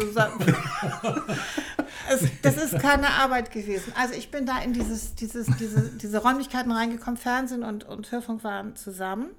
Und äh, jeweils auch ein, ein extra Sekretariat. Also Fernsehen und Hörfunk hatten getrennte Sekretariate und auch getrennte Redakteure. Und auch die Technik war getrennt, aber wir waren auf einem langen Flur. Dann kam ich da rein und dann kam mir die Sekretärin, hat mich vorgestellt und dann hieß es ja mal gucken, ob heute ein Beitrag kommt. Es kam keiner. Und ich hatte dann, äh, wie gesagt, in diesem AWO-Bau gearbeitet, gewohnt da und ähm, fühlte mich da nicht so besonders wohl und habe gedacht, ich will mal sehen, dass ich eine andere Wohnung kriege und habe mir eine kleine Wohnung gesucht. Und für diese Wohnung habe ich im Studio Gardinen genäht, weil ich hatte nichts zu tun. Ich habe meine Gardine, habe meine Nähmaschine mitgebracht und habe mich im Studio in meinem, meinem, meinem Raum hingesetzt und habe Gardinen genäht. Und da hatte auch keiner was gegen, weil es war echt nichts zu tun. Wir hatten, wenn wir richtig, richtig viel zu tun hatten, hatten wir ein, zwei, ein, vielleicht mal zwei Beiträge pro Tag. Drei Minuten. Und äh, irgendwann bin ich dann zu dem Hauptmann, das war mein Chefredakteur, also vom Hörfunk, habe ich gesagt, Mensch, ich langweile mich dermaßen, ich weiß nicht, was ich machen soll, ich langweile mich zu Tode. Und der Hartwig Heber, der mit da war, der hat das gehört und gesagt, ich habe was für dich zu tun. Wenn du interessiert bist. Ich sag, was denn? Ja, sagt er. Und dann hat er so einen großen, so einen, so einen weiß ich, Meter 50 hohen Schrank, so einen Aktenschrank. Den hat er aufgemacht und da waren so Hängeakten drin. Und das war sein Archiv. Zeitungsausschnitte und dergleichen von DDR, seitdem er da war. Und da hat er gesagt, das kannst du mal äh, vernünftig sortieren und vielleicht auch ein bisschen lesen. Und dann habe ich das genommen, Akte für Akte, hab die, das waren immer so Monatsakten war zusammen. Und das habe ich dann richtig nach Personen und so weiter sortiert und, und nach, nach Partei und Personen und so weiter. Gab es immer so Parteien und dann Personen dazu und so habe ich das so richtig schön durchsortiert und habe das alles gelesen wusste also diese ganze Geschichte mit ähm, Kaufen von, Freikaufen von Gefangenen und von, von Brand, mit diesen ganzen Verhandlungen da in der DDR und also diese ganze Geschichte drumherum habe ich mir da wirklich aus diesem Archiv ganz mühselig erlesen. Ich weiß nicht, ich habe da ein Jahr gesessen und habe gelesen.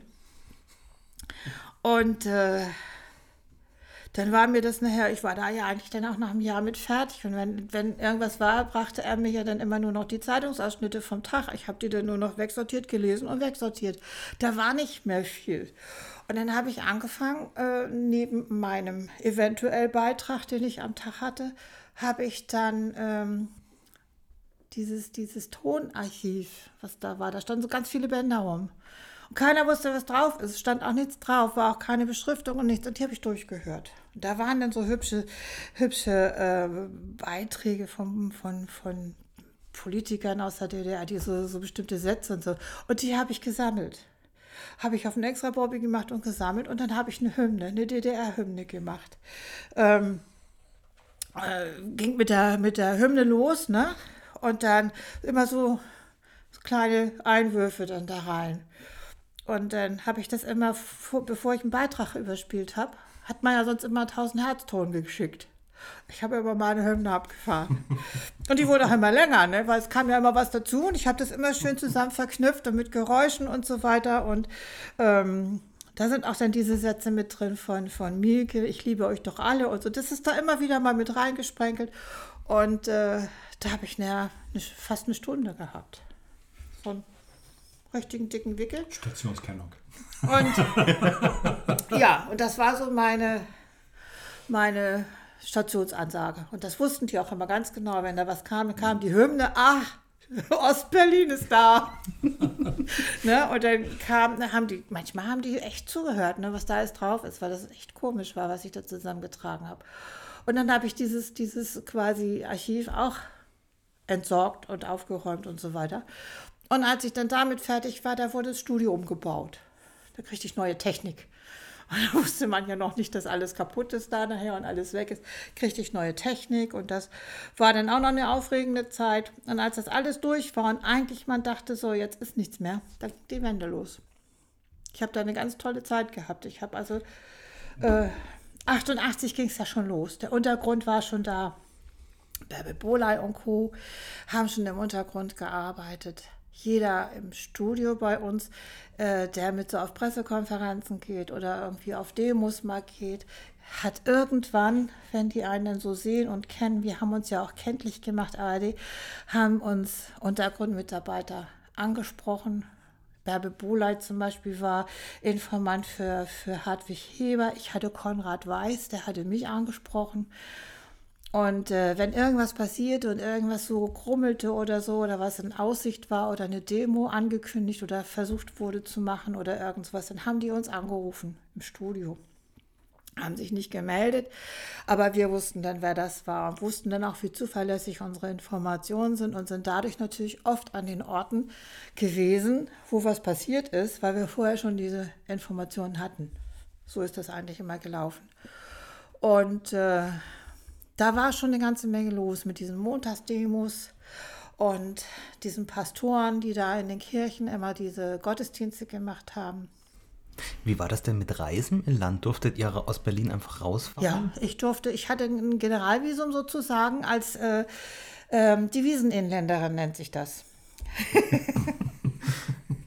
das, ist eine, äh, das ist jemand, der ähm, einen Wohnsitz hat ähm, und Devisen mit raus und reinnehmen darf. Das sind Deviseninländer. Die sind eigentlich am guten Stand. Die haben zwar ein Autokennzeichen, wo man von Weitem schon sieht, wer kommt, aber ich durfte überall hin. Ich bin mit, mit Kollegen vom Fernsehen, die schon länger im, im, im Osten waren, noch im tiefen, tiefsten Dunkeldeutschland, sind wir richtig schön rausgefahren, haben wir uns Sonnabends oder Sonntags getroffen und dann sind wir durch die Gegend gefahren, da habe ich alles mögliche, bis Suhl, bis nach Suhl runter sind wir gefahren, ganz tief Thüringen und so, haben uns alles angeguckt. Haben mit den Leuten zum Teil gesprochen sogar. Es war ganz spannend. Wie kamen denn, wenn wir schon vom Fahren sprechen, die Beiträge von Ostberlin in die ARD-Häuser? Hat man da wirklich das Band genommen und ist rübergefahren? Teilweise. Also ich habe, ähm, normalerweise war es so, dass man äh, vorab kriegen die Redakteure ja morgens ihre Anrufe von den Sendern, dass sie einen Beitrag haben wollen über, was weiß ich, oder geh mal dahin oder ist eine Pressekonferenz und so. Und dann sagen die okay. Und dann wird bis spätestens Viertel nach zehn muss man eine Leitungsbestellung gemacht haben in der DDR, sonst geht sie ab zwölf nicht rüber. Das heißt, man hat einen Mindestvorlauf von zwei Stunden. Und äh, dann gehen die Redakteure zu diesen Pressekonferenzen oder haben Interviews oder was weiß ich auch immer, Beiträge, manchmal auch nur Kommentare, schreiben die und die werden dann aufgenommen und die werden in dieser Leitungszeit, die dann bestellt worden ist, werden die überspielt. Sind es prekäre Töne, das heißt irgendwie Themen, die äh, systemrelevant sind, irgendwie die DDR vielleicht nicht schmeckt oder so, dann sagt die Stasi, nee, das machen wir nicht. Und dann machen die die Leitung nicht auf. Die stören die Leitung und die bricht zusammen. Und dann kommt dann der Moment, wo man sich ins Auto setzt und dann mit Hallo und Trara über die Grenze und dann ab zum, zum SFB. Und dann hat man die da ins ZÜ gebracht, die Bänder. manchmal auch ein Redakteur, der dann live gesprochen hat oder sowas, den haben wir dann auch darüber gefahren. Das ist dann so ein Ritt von 20 Minuten mit Geschwindigkeitsüberschreitung ohne Ende und alles Mögliche. Die man sich erlauben durfte? Ja. die gingen dann aufgrund des Kennzeichens, war das kein Problem. Rote Ampeln haben wir natürlich nicht drüber fahren, aber sonst haben wir uns überhaupt um gar nichts gekümmert. Ne? Das sollen sie doch. Das war ganz spannend, ja. Dann kam der November 89. Wie habt ihr den erlebt? der November 89 war für mich der arbeitsreichste Monat in meinem ganzen Leben. Ich habe bis nachts um 2, 3 Uhr gearbeitet und habe um 5 Uhr schon wieder da gestanden und habe Überspielungen gemacht. Also an diesem 9. November. Während der Pressekonferenz wart ihr da schon im Studio, weil man dachte, da passiert was? Wir haben den, den äh, äh, ja immer aufgenommen, die Pressekonferenzen und so weiter. Und als Schabowski diese, diese Konferenz gab und sagte, oh, sind Sie offen. Weil ab wann, Sie können ja reisen, ab wann denn? Ja, boah, hier steht nichts, ab sofort. Das war für den irgendwie so, pff, kauf doch Enten oder kauf Brötchen, das ist mir doch egal. Und, und, und ähm, Heber und, und, und äh, mein, mein Hauptmann, die haben den Schwarzen Kanal geguckt. Ne? Die haben da geguckt, was da wieder für Hetzkampagnen sind. Und ich komme aus meinem Dings raus. Ich sage, Schabowski sagt, die Grenzen sind auf. Ja, du bist du bekloppt. Ich sage, ja, komm, komm, komm, ich zeige dir das. Und dann bin ich zurück habe ich ein neues Band gestartet zur Aufnahme, weil ich das immer mitgeschnitten habe und bin ich zurückgefahren und habe denen das vorgespielt. Und dann war natürlich alles Mögliche. Nicht? Dann, dann klingelt uns auch schon die, die, die, die Telefone und alles ging drunter und drüber. Und dann äh, hat Hauptmann sich so, das war so ein älterer Herr schon damals, kurz vor der Rente, der hat sich dann auf seinen Stuhl gesetzt, die Beine so übereinander geschlagen, den einen Arm unter die Brust so, den anderen oben drauf und dann hat er da gesessen, Brille, hat er an seinen Bügel genagt und hat er so gesagt, Doris, nimm dir mal das Fahrrad, fahr doch mal zur Grenze. Da habe ich gesagt, okay. Und nimm Rekorder mit. Das ist in Ordnung. Da habe ich so einen Sony-Rekorder gehabt. Das war im, im, Grunde genommen das, was man schnell mitnehmen konnte und was man eng am Körper halten konnte, damit einem das nicht weggenommen wird. Ein Kassettengerät. Kassettenrekorder, ja. ja. und dann Mikro dazu und dann bin ich los mit dem Fahrrad. So ein kleines, so ein Klapprad war das, ein ganz, ganz uraltes Teil, verrottet bis sonst wohin, fuhr aber noch.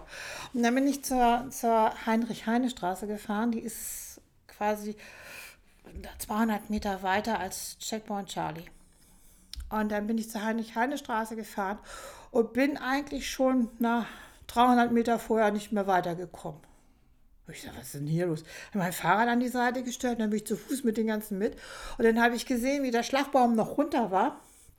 Und die von dieser Seite alle drängten und schrien, die Grenzen sind auf. Und die Grenzer da hinten haben gesagt, nee, nee, nee, nee, uns hat keiner was gesagt. Und das habe ich mir so eine Weile angeguckt. Dann habe ich ein paar Leute befragt, wo die das herhaben. Und ja, und sie hätten das gehört. Und der Nachbar hätte es auch erzählt. Und naja, und dann habe ich so ein paar Töne eingefangen und habe ich mein Fahrrad geschnappt und wieder nach zum Studio gefahren. Und dann hat Hauptmann daraus erstmal einen Beitrag gemacht. Ähm, haben wir diese, diese Umfrage so ein bisschen gekürzt und er hat einen schönen Kommentar drumherum geschnitten. Ja, und dann kam der von DPA und sagte, Checkpoint ist dicht. Und äh, dann ist er noch zu einem anderen Grenzübergang gefahren, der war auch dicht. Da ging auch nichts mehr. Und dann kam Schöttes, der war DPA, der kam dann zurück und sagte, ja, nee, müssen wir mal gucken und so weiter. Und äh, das sieht schlimm aus und die ganze Unterlinden ist schon alles voll. Die wollen auch hier durchs Brandenburger Tor. Naja, und dann ähm, saß ich im Studio und hab mal gesagt, ich gehe mal gucken. Und Heber war auch unterwegs, der ist auch schon mal losgegangen, der war zum ZDF rübergegangen, ob die schon Informationen noch weiter hatten. Und dann war Hauptmann weg und dann saß ich da, die Sekretärin sagte, ich brauch wohl nicht nach Hause fahren. Ich sag, nee, das brauchst du nicht. Und ich muss dazu sagen, an dem Tag war mein Umzug. Ich bin einen Tag vorher mit dem Möbelwagen nach Berlin gekommen. Die hatten meine Möbel alle abgestellt. Meine Mutter war mitgekommen und die saß nun da. Und da sie, ich wollte sie nicht bei mir in der Wohnung alleine lassen, dass sie die ganze Arbeit macht. Das habe ich sie mitgenommen. Und die war so kaputt noch vom Fliegen und so weiter. Die lag in einem Raum bei uns auf so einem Chaiselong und schlief. Und dann bin ich da erstmal hin und habe ich sie erstmal wach gemacht, habe gesagt, du, die Grenzen sind auf. Oh, hat sie so, so wie so ein, so, so ein bisschen so nach mir hauen wollen. Veräppel mich nicht. Nee, sage ich, die Grenzen sind auf. Die, die, die, werden wir schon noch sehen. Naja, und dann haben wir da gesessen, haben gewartet, was noch passiert. Und dann kriegte ich einen Anruf. Dann kriegte ich einen Anruf von äh, einem Soldaten aus Dresden. Der sagte, ich habe Angst, wir machen mobil. Ich sag, was? Ja, wir sind jetzt mit 27 Panzern aufgefahren. Das Tor ist noch zu, laufen aber alle warm. Und ähm, dann habe ich gesagt, ja, musst du mal warten. Ihr seid doch ARD. Ich sage, ja, wir kümmern uns drum. So, und dann habe ich meine Redakteure, als ich sie irgendwann wieder getroffen habe, ich denen das erzählt. Der rief dann immer wieder an und sagt, laufen immer noch die Motoren. Ist aber nichts passiert weil die wollten natürlich irgendwie die Leute an der Grenze auch wieder irgendwie da wegkriegen, weil das war ja so nicht gedacht. Aber im Nachhinein wissen wir jetzt, dass das aufgrund des maroden Telefonnetzes der DDR nicht geklappt hat, dass Grenz den Anruf zur Bestätigung des Abmarsches geben konnte. Deswegen sind die nicht losgefahren. Naja, und dann habe ich da gesessen, wir haben dann noch Beiträge gemacht und so weiter und bin dann nachts um halb drei, glaube ich, mit meiner Mutter zusammen, mit meinem Auto zur Grenze hin. Da war dann auch nicht mehr ganz so viel los. Und dann bin ich Heinrich-Heine-Straße über die Grenze gefahren mit meiner Mutter Richtung Westen. Und dann klopften die schon bei uns an die Scheiben. Und ich wollte dann irgendwie sagen, lass es mal gut sein und mach die Scheibe runter. Und in dem Moment langte mir einer vier Bananen, ein Päckchen Kaffee und eine Flasche Rotkäppchen-Sekt rein. Ich hatte das auf meinem Schoß liegen. Ich wollte es gar nicht haben, aber ich habe es gekriegt. Und bin dann, habe dann gesagt, nee, brauche ich nicht. Fahr, gute Fahrt, viel Spaß und was weiß ich nicht alles. Die haben überhaupt nicht registriert, dass ich, ich hatte ein Festauto. Und ich hatte eins, was man nicht übersieht. Ich habe damals eine 450 SE gehabt. und Nur mit DDR-Kennzeichen. Aber das hat nicht geholfen. Die haben das DDR-Kennzeichen, die haben nichts mehr realisiert da an der Grenze. Und dann habe ich meinen Kaffee, meine Bananen und eine Flasche Rotkäppchen Sekt gekriegt. Und dann sind meine Mutter und ich dann den Abend nachts um halb drei nach Hause gefahren. Das war so der. Das, wir haben natürlich viel gearbeitet. Ich habe danach dann die Zeit, das war ja dann so die Zeit, wo wirklich nur noch alles sich überschlug und alles nur noch durcheinander ging. Ich habe wirklich 22 Stunden am Tag gearbeitet. Und äh, Herr Hauptmann hat dann gesagt, nee, du fährst nicht mehr nach Hause. Du bleibst hier im Hotel. Ich will nicht, dass du noch das Risiko vom Fahren oder sowas hast. Ähm, meine Frau kannst du einen Schlüssel geben, die holt dir auch Wäsche, die wäscht auch deine Wäsche. Ich will das nicht, dass du das auch noch machst. Und dann hat er immer den Leuten gesagt, und pflegt sie. Pflegt sie, um Gottes Willen, pflegt sie. Es ist die einzige, die wir haben. Ohne die, die sind wir hier ja. echt aufgeschmissen. Der NDR, also ihre, ihr, ihre Heimat sozusagen, Arbeitgeber. NDR der Technikgestelle, ja. die Arbeitgeber. Wir haben natürlich versucht, da eine zweite Technik zu kriegen. Was wie immer von der DDR abgelehnt wurde damals. Ne? Nein, da ist jemand und mehr kommen nicht. Fertig. Gibt keine Akkreditierung. Darum war sie alleine drüben. Wie war das denn dann überhaupt nach diesen Monaten und dann auch, war ja auch Volkskammerwahl, das ist dann ja auch eine größere Geschichte noch gewesen. Weil ich meine, man konnte dann ja reisen, in Anführungsstrichen. War das dann nicht weniger ein Problem, dass halt jemand vom SFB oder so dann noch mitkommt? Ähm, das, das, Problem war da überhaupt nicht.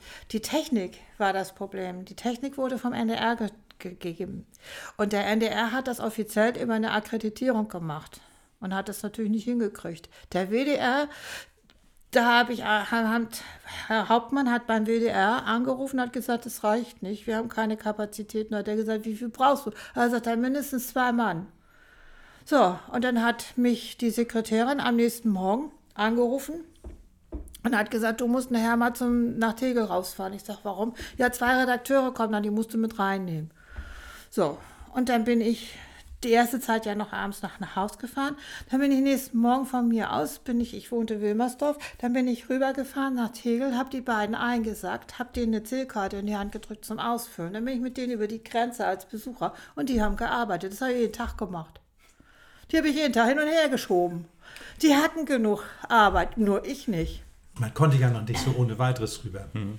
Man brauchte ja trotzdem noch Papiere, obwohl die Grenze gefallen war. Zählkarten brauchte man noch ganz lange. Das musste alles noch sein. Man konnte nicht einfach rübergehen und sagen, so, jetzt arbeite ich mal eine Woche. Mhm. Nein, aber DDR-Bürger konnte eine Zählkarte ausfüllen und ja. drüber. Ja. Ich konnte das ja schon von vornherein. Ne? Und ich konnte auch die Leute mitnehmen und so. Und dann hatte ich nachher vier, warte mal, Uli, Hans Hocke, dann war Wolfgang Nette da, dann war ähm, Hauptmann da und fünf Redakteure hatte ich. Und ich war da alleine. und die haben sich das geteilt. Die haben Schichtdienst gemacht. Rund um die Uhr und brauchten immer eine Technik. Und ich stand da. Und ich hatte eine Sekretärin nachher, wir hatten dann noch eine zweite Sekretärin gekriegt. Die hat meine Sekretärin immer mit rübergebracht, genau wie die mit den Redakteuren. Und die haben sich auch abgewechselt, so ein bisschen. Und ähm, das war dann nachher so ganz, ganz witzig, weil äh, die konnte Yoga, die hat Hatha-Yoga gemacht. Und da hat die zu mir gesagt, komm, du musst jetzt mal schlafen. Musst mal ein bisschen Ruhe kriegen. Dann haben wir den Technikraum rein, abgeschlossen. Da war auch kein Fenster, wo man so durchgucken konnte. Wir hatten die Türen alle zu. Und dann setzt sich da hin und dann hat die mit mir Hatha-Yoga gemacht und ich bin weg. Und nach 20 Minuten hat sie mich wieder wach gemacht und ich hatte das Gefühl, ich habe 20 Stunden geschlafen. Ich fühlte mich pudelwohl. Und das hat die mit mir jeden Tag gemacht. Sonst hätte ich diese 22 Arbeitsstunden nie geschafft. Und äh, ich fand das ganz süß von, von, von dem Redakteur, von dem Chef quasi vom Hörfunk. Der hat zu den Redakteuren gesagt, egal was passiert, wenn ihr euch was zu essen besorgt, wenn ihr irgendwo hingeht essen, nehmt sie mit. Und sie bezahlt nicht. Meine Frau wäscht für sie die Wäsche, sie holt die Post, sie holt neue Klamotten. Das machen alles wir. Sie muss genug tun, die braucht nichts anderes mehr. Und für mich war das natürlich toll. Ich bin auf Händen getragen worden. Die Leute haben sich alle um mich gekümmert, die haben sich teilweise gestritten. Der eine wollte da essen gehen, der andere da essen, wo ich da mitgehen möchte. Und so. Also es war schon dann sehr, sehr äh, angenehm noch obwohl, so viel Arbeit ist schon heftig, nicht? Und dann bin ich morgens ähm, so ins Hotel, das war 50 Meter zu Fuß, bin ich da rein. Ich hatte immer Angst, dass mir irgendwas geklaut wird oder sowas. Nicht? Und dann habe ich immer nur meinen Korb mitgehabt mit ein paar Wäscheteilen zum Wechseln und eine Haarbürste. Und äh, den Studioschlüssel, den hatte ich mit. So, und dann bin ich ins Hotel gegangen, an die Rezeption und ich hatte ein bestimmtes Zimmer, das war direkt neben der Treppe. Ganz kleines Zimmer, aber es war ein Zimmer. Und da habe ich gesagt, ich bin wieder da. Und dann sagt sie, wann denn aufstehen? Ich sage, 10 vor 5. Ich sage, bis ich stehe. Ja, ja, sagt sie, kennen wir.